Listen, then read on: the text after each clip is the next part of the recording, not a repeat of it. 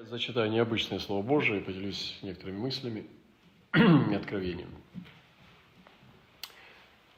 И невеста, которая, ну, Соломита символизирует невесту, песня песней описывает э, ну, какую-то тайну любви. Да? Мы иногда можем представить себе, как художники описывали любовь. Ну, наверное, все они, они проникали вовнутрь отношений и открывали изнутри отношения ну, людей, которые любят. Ну, потому что можно там, посмотреть на букет цветов, или машину, или дом, подарки дорогие там, или недорогие. Но отношения, они показывают сердце, суть любви, то есть ее природу. Между Суламитой, который символизирует Церковь Христову, и между э, женихом Христом для нашей души. Я помню даже один проповедник, это не утверждение, это не доказано, но это очень красивая история, что на самом деле, помните ту историю, когда была Ависага Сунамитянка. Это была очень красивая девица, которая была дана Давиду, а, чтобы она его согревала, потому что он был уже пожилой царь, и ну, одно дело там как бы э, врачи, а нужно было девица, которая за ним ухаживала постоянно. И была такая девушка найдена, и она ухаживала за царем. И когда он умер, то э, один из сыновей Давида, он нечестивым образом попросил ее себе в наложницу или в жену и так далее. Соломон его казнил за это. А его брат по отцу. Потому что на, на взгляд Соломона это было очень вероломное осквернение памяти отца. Взять девицу. Э, Давид ее не познал, но она была с Давидом – и захотеть ее красоты. И он сказал, что до этого времени я прощал тебя за все. Но вот за это нет. Ты взял это на свою голову. И Давид, и Соломон казнил его. Такой был мощный, грозный царь. С понятиями с такими. Это прекрасно. Это высокие понятия. Но по легенде, ну, легенда, я не призываю вас верить, но просто я слышал проповедник, мой уважаемый, он говорил об этом – что он, Соломон ее отпустил. Отпустил обратно к себе в поля и туда, в эти долины. И она вернулась домой, будучи молодой, там все это, она, немного времени прошло. И он переоделся пастушком, чтобы завоевать ее любовь. И он пошел, переоделся простого человека, в пастушка там или просто в юношу, и пошел, значит, э, туда, к ней, в ее края, и вот эта история как бы об этом.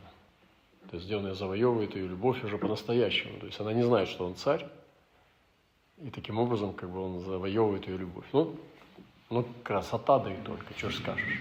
«О, если ты был мне брат», она говорит изнутри своего сердца, сосавший груди матери моей, тогда я, встретив бы тебя на улице, целовала бы тебя, и меня не осуждали бы вот желание э, ее души поклоняться без контроля людей. То есть она говорит, я бы тебя целовала на улице, и если бы и никто не мог бы меня контролировать, не было бы все равно, потому что ты был бы, если бы мой брат. И сестра с братом, это все. Кто это? Да, это мой брат. И здесь нету ничего грязного, все святое. И она говорит, вот если бы так, я бы хотела больше и больше поклоняться открыто. То есть практически для нас это важно, чтобы мы могли выражать эмоции, не комплексовали, не стыдились. Но это как минимум.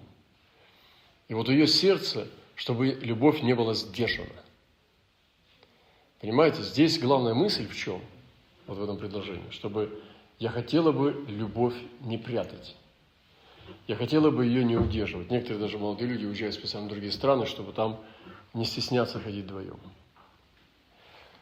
Вот. И вот ее сердце такое, чтобы можно было поклоняться, совершенно не, не контролируясь ничем. Вот, наверное, вот это не просто ее желание, а, наверное, это желание человека вообще поклонника, чтобы можно было выходить. Я бы назвал это, ну, действительно, наверное, иступление в поклонении. И дальше она продолжает. «И меня не осуждали бы. Повела бы я тебя, привела бы тебя в дом матери моей, и ты учил бы меня, а я поила бы тебя ароматным вином и соком гранатовых яблоков моих. Вот такие вот э, вещи, да. И это все поклонение. Смотрите, мы с вами, мы призваны, многие из язычников, мы не знали, да и богов-то у нас не было там, кроме э, внутренних. Э, мы не, не научены вообще поклоняться, как производить поклонение, как совершать священнодействие, таинство жертвоприношений. Мы просто вот взяты в кро... с кровей, как он говорит, с кровях твоих живи. Вот взяты вообще вот просто из пепла, да? И здесь Господь нас обучает культуре, как вообще нужно общаться с Богом в поклонении. И Он говорит, я повела бы тебя, она, привела бы тебя в дом матери, и мы сегодня тоже в этом доме, мы его приводим.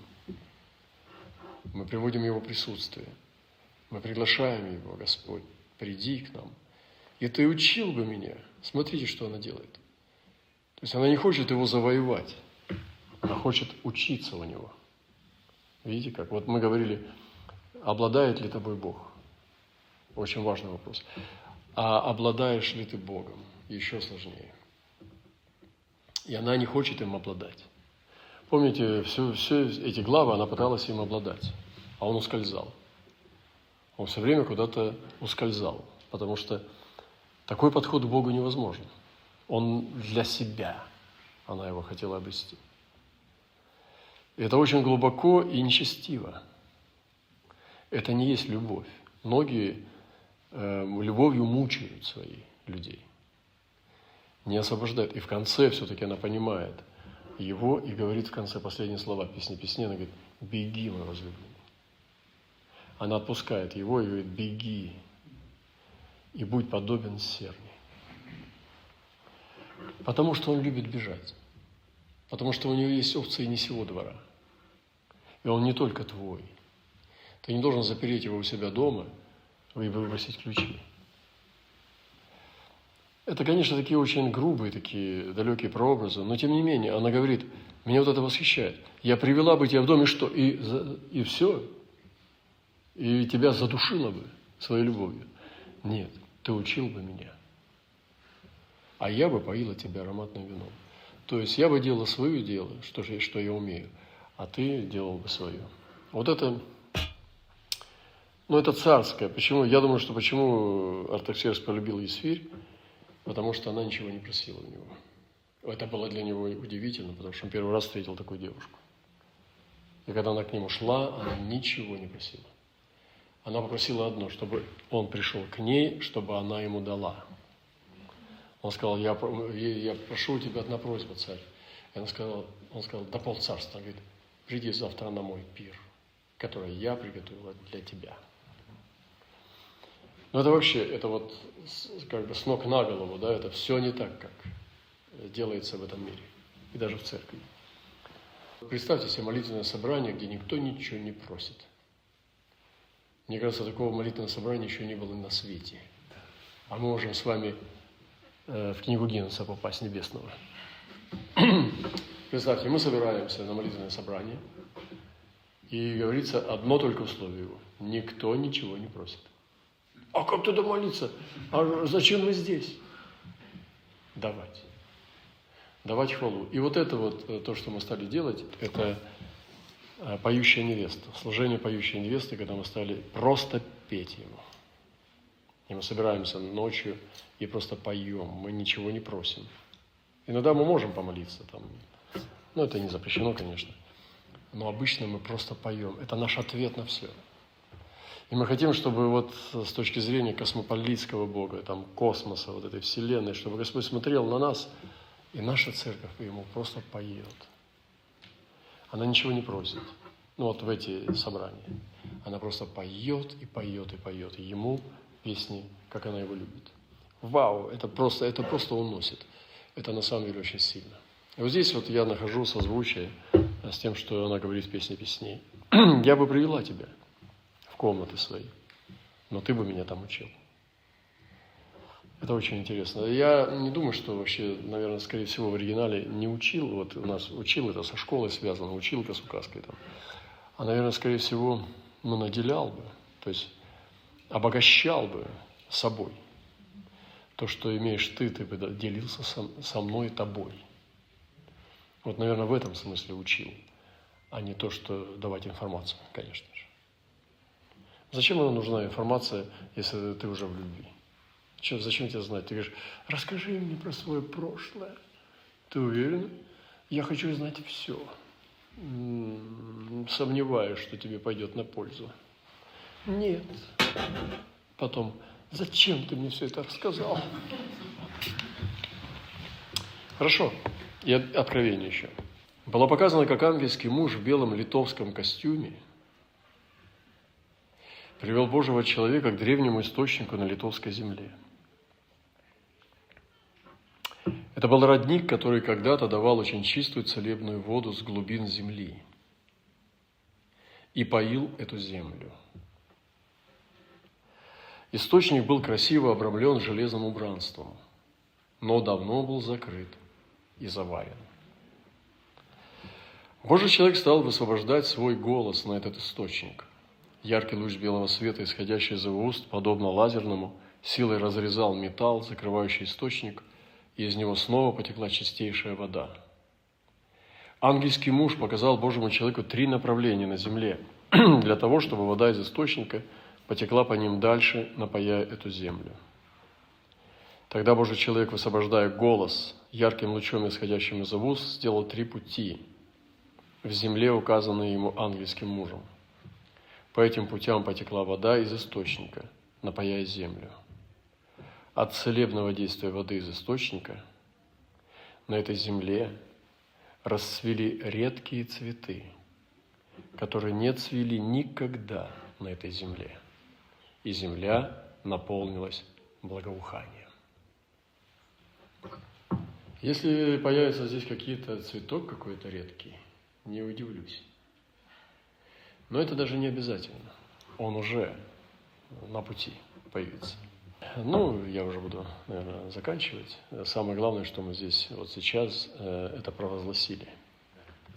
Любовь. Мы поднимаем здесь знамя любви. Сокровенной, самой высокой, которая только может быть на земле и на небе. Это Божьей любви. И ничего выше этого не бывает и не будет никогда, потому что Бог есть любовь. И я не удивляюсь, почему Господь сейчас дал это место Писания, потому что я так удивился сначала, думаю, неужели это здесь, в этнографском месте, надо о государстве говорить? Нет, именно о нем и не надо говорить, а, по крайней мере сейчас. И хочу сказать в заключение, что на примере Давида о новых Э, достижениях. Давид был пастушком. Он был простым крестьянином, сыном крестьянина. Но у него был царский род. Давид вообще-то не был простым пастушком. Он был из деревни, но он был из рода Иуды. Он был потомок Иуды. А Иуда – это потомок царей. И потомок царя царей. И когда Яков давал откровение Иуде, он сказал такие вещи, которые ни один брат не получил. Поэтому Давид э, был-то пастушком, но княжеским, царским человеком. И мы тоже можем быть из простых людей. Профессия у нас может быть простая. Но помните, что вы из рода царского. Поэтому не профессия делает на кровь, а дух, который сходит на нас и который мы принимаем. Наша родословная. И Давиду вдруг пришлось, ну, вы знаете, пророк пришел, возлил елей, тайно ему сказал, там потом братья услышали, там началось движение, Голиаф, голова, победа, потом снова возвращение домой, он ждал, и вдруг гонец приходит и говорит, здесь Давид. Давид уже понимает, там, что он там косил там, или пас. Давид уже, у него, у него мешочек уже там стоял в углу. Он знал, что он пойдет в царский двор. И хотя время прошло, его не звали, но потом пришло время, он сказал, я знаю. Мама, папа поцеловал и пошел во дворец Саула. И хотя летало копье над его головой, царское, и хотя он попал сразу в козни дворцовых интриг, и хотя ему пришлось сбегать с балкона, как преступнику, и жена спрятала там макет под одеялом. То есть все такое он пережил, такие вещи, и стал скитаться по пещерам, еще и убивать всех до, до, до, до детей, чтобы не было свидетелей того, что он уничтожает, бегая от царя иудейского, уничтожает и филистимлян тоже. Ему приходилось играть, ну, не двойную игру, а вот именно одну в тройной степени. То есть Давид, и он шел к престолу. То есть это, он все время преодолевал новые площадки, вы понимаете? Вот я о чем говорю. И сегодня вот на этом месте, вот на этой площадке я хотел бы сказать о новых вызовах для нас. Он поменял профессию свою, некоторым из нас надо поменять профессию. Вы должны освоить новую работу. Подумайте над этим. Возможно, вы занимаетесь не тем делом. И сейчас наступает время, когда вам надо поменять жизнь и начать заниматься тем, куда Господь вас ведет. Возможно, выучиться заочно или на каких-нибудь курсах и платных и так далее, но вложить что-то в свою жизнь, чтобы изменить судьбу свою. Не зависайте в рабстве. Подумайте над этим серьезно. Я призываю нашу молодежь делать, и те, кто верит и двигается, я вижу их потом, э, через время, процветающими. Я вижу их благословенными. И Давиду пришлось поменять профессию, он стал воином, вместо того, чтобы быть пастухом. А потом стал царем. И он преодолевал такие серьезные барьеры. Вы понимаете, это, это был непростой человек.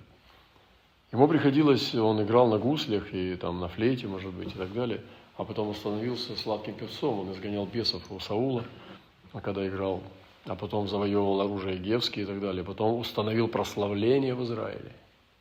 То есть он занимался тем без образования, он не заканчивал э, какую-то ну, консерваторию музыкальную в Иерусалиме. То есть он как пастухом был, так и был. Он был у Бога. Понимаете? И установил поклонение в Израиле.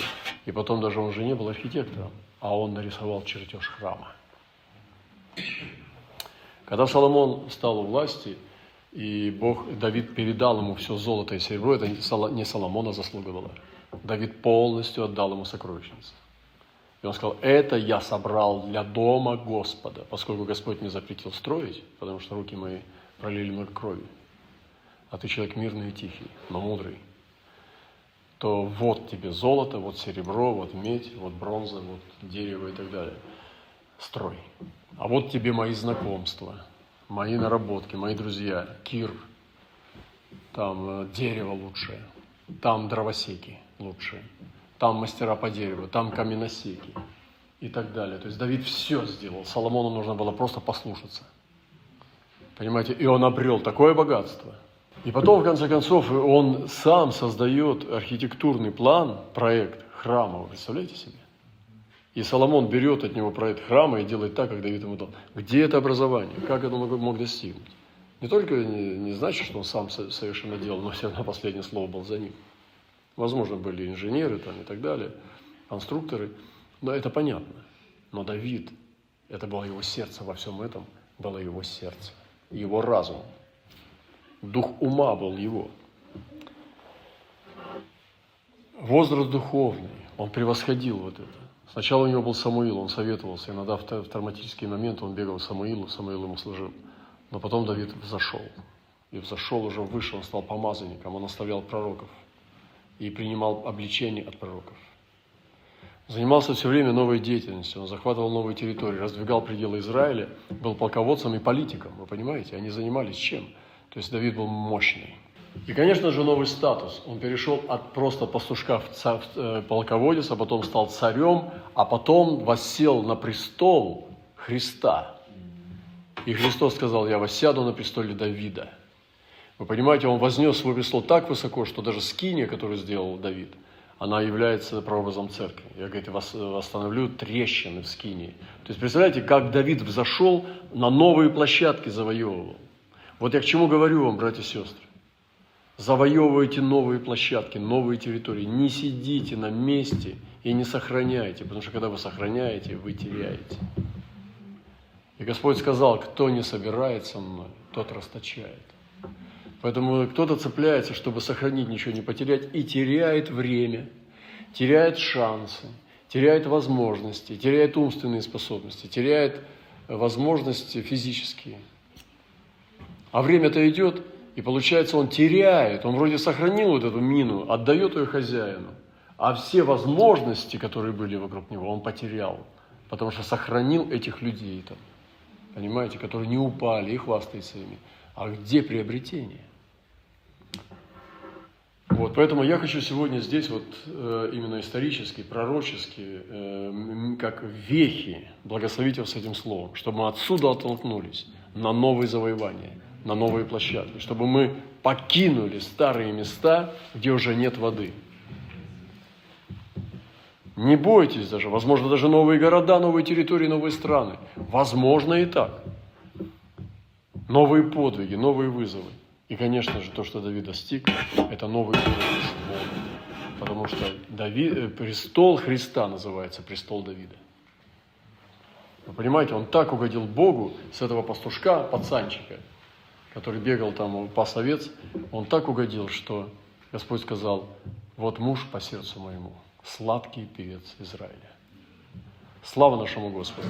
Я сегодня здесь хочу провозгласить эти, чтобы мы были теми птицами, которые перелетные, а не которые зимуют там, где мама родила. Там, где из яйца вылез, там не умер. Понимаете, нет? Чтобы были перелетными птицами. Чтобы мы летали далеко и высоко. И чтобы брали новые-новые вершины. Братья и сестры, посмотрите, где мы сидим. Это же не случайность. И мы специально, я настаиваю на этом, что нам нужно делать эти вещи. Проще всего было бы за столом, ну ничего, там тоже можно. Но это же тоже, ну зачем деньги терять, брат? Давай лучше нищих покорным. Да нищих всегда будете иметь с собой. Аминь. Не всегда, сказал Христос. Эти вещи, в которые надо вкладывать. Поэтому пусть Бог нас благословит. Это потрясающее время. Я очень счастлив, что Бог ведет нас. И я, конечно, восхищаюсь нашим Богом.